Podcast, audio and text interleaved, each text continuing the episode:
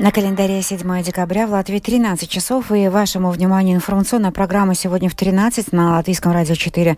В студии Юлия Михайловская. Добрый день.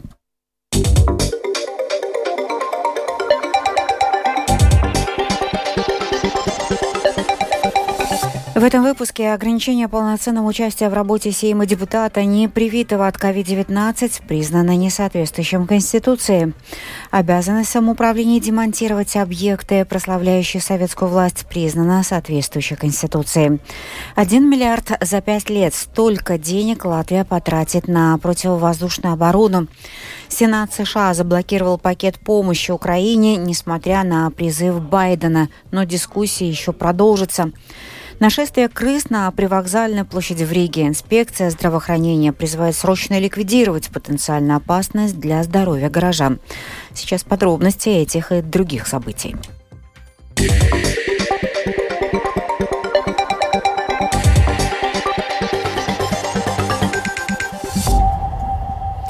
Сегодня Сейм рассматривает госбюджет в окончательном чтении. К документу поданы сотни предложений, главным образом от депутатов от оппозиции. За внеочередным заседанием парламента следит Михаил Николкин. По некоторым предложениям депутатов по госбюджету происходили яркие дебаты. Так, за предложение к поправкам к закону о подоходном налоге, которые касались пенсионеров, высказался председатель фракции объединенного списка Эдгар Ставарс. Предложение предусматривало увеличение необлагаемого минимума для пенсионеров до 600 евро в месяц. Это 7200 евро в год. Таворс подчеркнул, что этот шаг не окажет существенного влияния на бюджет, а деньги позже вернутся в казну государства.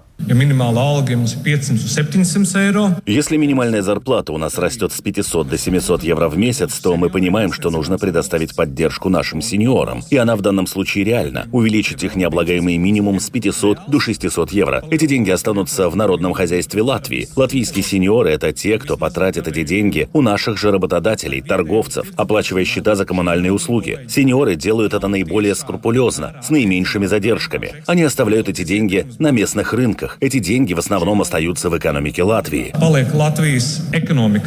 Несмотря на этот аргумент, предложение оппозиции было отклонено. Еще один законопроект, предложение к которому вызвали длительные дебаты депутатов – повышение ставки акцизного налога. Депутаты оппозиционного национального объединения предлагали повысить ставки на алкоголь, табак и топливо, а вырученные за счет этого средства направить в социальную сферу, например, на повышение зарплат молодым мамам. В свою очередь, депутат правящего нового единства Эдмунд Юревец отметил, что этот законопроект и так предусматривает рост ставки налога, и в этом вопросе важна соразмерность. Мы в следующем году повышаем акциз и на табак, и на алкоголь, повышаем налог на азартные игры. То, что предлагает оппозиция, поднять еще немного больше. Понятно, что через год будем поднимать больше, но нужно быть разумными.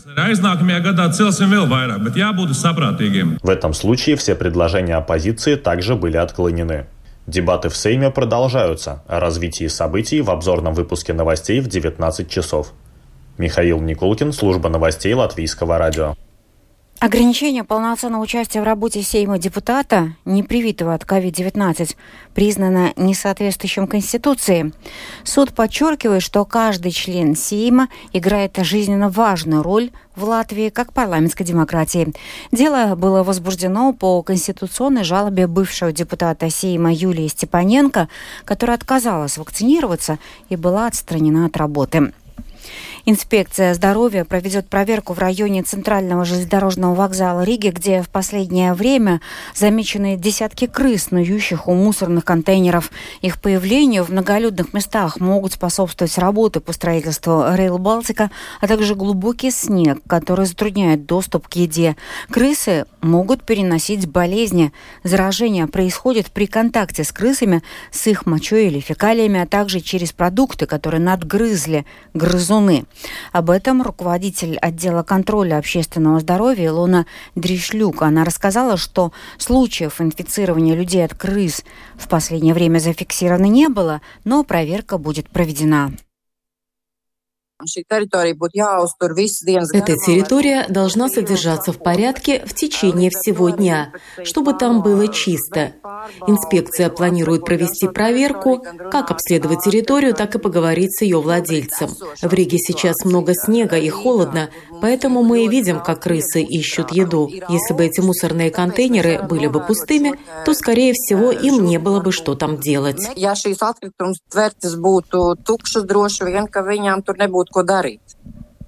Министерство экономики и органы безопасности обещают проверить ожидаемый переход компании «Латвия с газа» в руки нынешнего правления, сообщило латвийское телевидение. Правление «Латвия с газа» во главе с бывшим премьер-министром Айгарсом Калветисом рассказало о планах выкупить все акции предприятия, в том числе более трети у «Газпрома». Министерство экономики узнало об этом из биржевой информации. Айгар Скалветис сумму сделки и происхождение денег не комментирует. А вот Министерство экономики обещает все выяснить. Это подтвердила и глава ведомства, представитель СЗК Виктор Валайнес. Мы сейчас оцениваем и смотрим, насколько у сделки ясный источник финансирования и как она будет профинансирована, а также то, чтобы эта сделка была в наших интересах как государства. В свою очередь, бывший министр экономики от нацобъединения Илза Индриксона указала на то, что сейчас Латвия с газа, которому больше не принадлежит стратегическая инфраструктура, является лишь торговцем энергоресурсов, а потому больше не имеет такого значения, как раньше. На мой взгляд, государству надо избавиться от тех долей, которые еще есть у государства в этом предприятии, отдать, продать их, так как больше нет необходимости таким образом контролировать это предприятие, так как ему фактически уже не принадлежит важная инфраструктура. Латвия укрепляет возможности противовоздушной обороны. Правительство решило выделить на это крупные средства. Об этом рассказала премьер-министр Латвии Эвика Силаня. На эти цели выделено первое финансирование Министерству обороны в размере 200 миллионов евро, чтобы министерство могло в течение пяти лет вложить 1 миллиард евро, и Латвия получила бы от Германии систему противовоздушной обороны средней дальности, которая чрезвычайно важна для обеспечения нашей безопасности как в долгосрочной, так и в краткосрочной перспективе gan arī īsākā. Республиканцы в американском Сенате заблокировали попытку принять законопроект о помощи Украине. Основной причиной, как и ожидалось, стали разногласия с демократами по поводу необходимости укрепления границы с Мексикой и ужесточения иммиграционной политики. Тему продолжит мой коллега Рустам Шукуров. Пакет помощи общей стоимостью 110 миллиардов долларов включал 61 миллиард долларов для Украины, а также средства для Израиля, помощь Газе и комплекс мер по укреплению границ. Помимо республиканцев, против законопроекта проголосовал независимый сенатор Берни Сандерс, который выступает против поддержки Израиля. В этом законопроекте есть пункты о повышении финансирования охраны границы США с Мексикой, но республиканцы требуют от администрации президента США Джо Байдена ужесточить правила предоставления убежища в США. Подавляющее большинство законодателей республиканцев выступают за продолжение военной помощи Украине, однако они не готовы поступиться требованиями об усилении безопасности на южной границе США и предотвращении нелегальной миграции. Сенат заблокировал законопроект, несмотря на призыв президента Байдена, который за несколько часов до голосования обратился к законодателям. Он потребовал, чтобы Конгресс утвердил дальнейшее финансирование помощи Украине в ближайшие сроки, до начала рождественских каникул. Байден заявил, что согласование помощи Киеву не может ждать. Если Путин захватит Украину, он не остановится на достигнутом. Здесь важно узреть долгосрочную перспективу. Он будет продолжать идти. Он ясно дал это понять. Путин нападет на союзника по НАТО. И если он продолжит идти, то он нападет на союзника по НАТО, и мы как член НАТО возьмем на себя обязательство защитить каждый дюйм территории блока. Тогда мы придем к тому, что не происходит сегодня. Мы можем прийти к тому, что американские войска будут сражаться с российскими войсками. Экс-представитель НАТО в России Гарри Табах между тем отметил, что разочарованность республиканцев в итогах украинского контрнаступления во многом определила их позицию перед голосованием в Сенате. Поэтому республиканцы говорят, при чем тут деньги? Деньги тут при чем?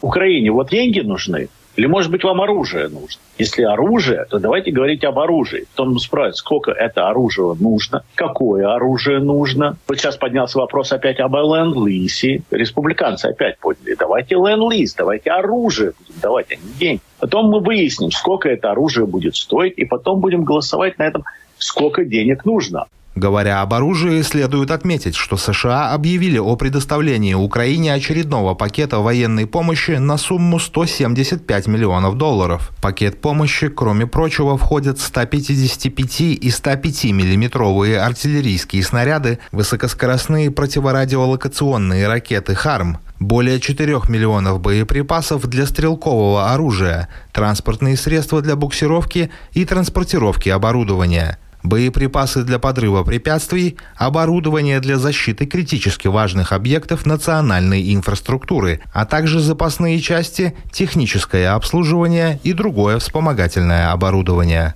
Рустам Шукуров, служба новостей Латвийского радио. И вновь к событиям в Латвии. Сегодня Конституционный суд признал нормы, обязывающие демонтаж объектов, прославляющих советскую власть, соответствующими Конституции. Заявление в суд подала Даугавпилская дума, чтобы сохранить подлежащие сносу советские памятники и которые, по э, мнению Думы, не прославляют советский режим, а посвящены памяти погибших на войне. Сегодня в Доме Рижского латышского общества проходит церемония прощания с недавно скончавшимся почетным главным дирижером праздника песни и танца Янисом Зариншем. В 2008 году за многолетнюю успешную деятельность по совершенствованию и популяризацию культуры латвийских хоров он получил высшую государственную награду Орден трех звезд. Ну а накануне в Рижском замке президент Латвии Эдгарс Ренкевич поздравил с наступающим Рождеством 20 многодетных семей с разных уголков Латвии. Глава государства поблагодарил семьи, в том числе и те, которые вернулись э, в Латвию после долгого проживания за границей. Kā ģimenes, kā stipras ģimenes esat paraugs saviem līdzcilvēkiem, paraugs. Вы здесь, потому что вы крепкие семьи, и вы образец и для своих близких, и для нас всех в Латвии. Вы прекрасно показали, как можно объединять работу с заботой о детях и общественной жизнью. Я рад, что часть из вас вернулась в нашу страну, как на землю возможностей, и делитесь своим опытом и любовью к родине со всеми нами. В конце концов, нигде не бывает так хорошо, как в нашей собственной Латвии. Galu galā es domāju, ka uh, tomēr nav nekur tik labi kā mūsu pašu Latvijā. В Рижском русском театре имени Михаила Чехова накануне состоялась премьера моноспектакля по роману Нуры Икстена «Молоко матери». На спектакле побывала продюсер новостей Марина Ковалева.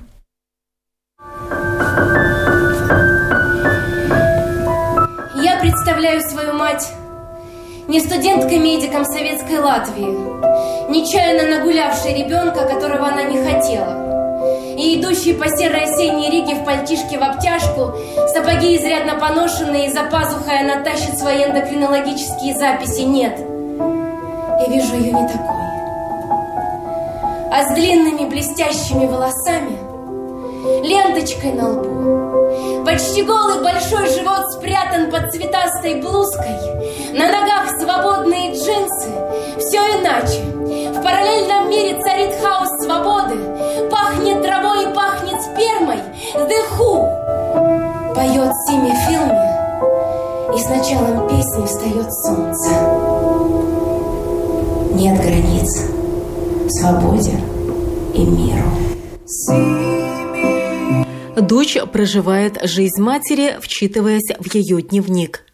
Инсценировка «Молоко матери» – это история матери и дочери, у каждой из которых своя правда, своя боль и своя любовь, говорят ее создатели. На сцене актриса Анастасия Левина, она же одна из авторов моноспектакля, и Эвелина Протекторе за фортепиано. В камерной обстановке бедной комнаты или медицинского кабинета советской поры разворачиваются ключевые моменты романа Норы Икстены. Шаг за шагом в удушливой системе разрушается жизнь талантливого гинеколога – а давлению власти не смогла противостоять в школе ее чуткая, заботливая дочь. Но мать стоит в сердце надежду на свободу, тихо раскладывая композиции из красно-бело-красных хризантем. «Что вы поняли о латышах, работая над этим спектаклем?» – спросила я у актрисы и режиссера Анастасии Левиной. О латышах я поняла, что они очень трогательные, чуткие, глубокие люди, у которых есть э, мозоли, есть боли. И я поняла, что очень важно справиться с этой болью, помнить о ней, но при этом идти вперед дальше, как делает дочь, когда заканчивает читать дневник матери. Потому что если не пойти дальше, то можно в этом остаться и умереть как мать. Анастасия Левина и ее муж родом из Украины, работали в Москве. Анастасия училась у Константина Райкина, играла в театре «Сатирикон» и в 307-й студии. После начала войны переехала в Ригу. Из Днепра переехали в Латвию и ее родственники. Кому, как не Левиной, может быть понятна тема власти – главная тема этого сезона Рижского русского театра. Говоря о ситуации, описанной э, в романе Норы Икстены, и о ситуации, которая происходит сейчас в России. В чем схожесть и в чем различие? Нет, конечно, схожие есть, но все равно не так, как тогда, наверное. Вот в плане Брежнева, и что был траур 10 дней, и вот нам рассказывала одна актриса, что у нее был день рождения через неделю, и она не могла его отмечать. Ну, то есть она отмечала, но нужно было занавесить окно, сидеть в комнате, слушать музыку тихонько, и не переживали, что придет милиция, и их как бы за это отругает.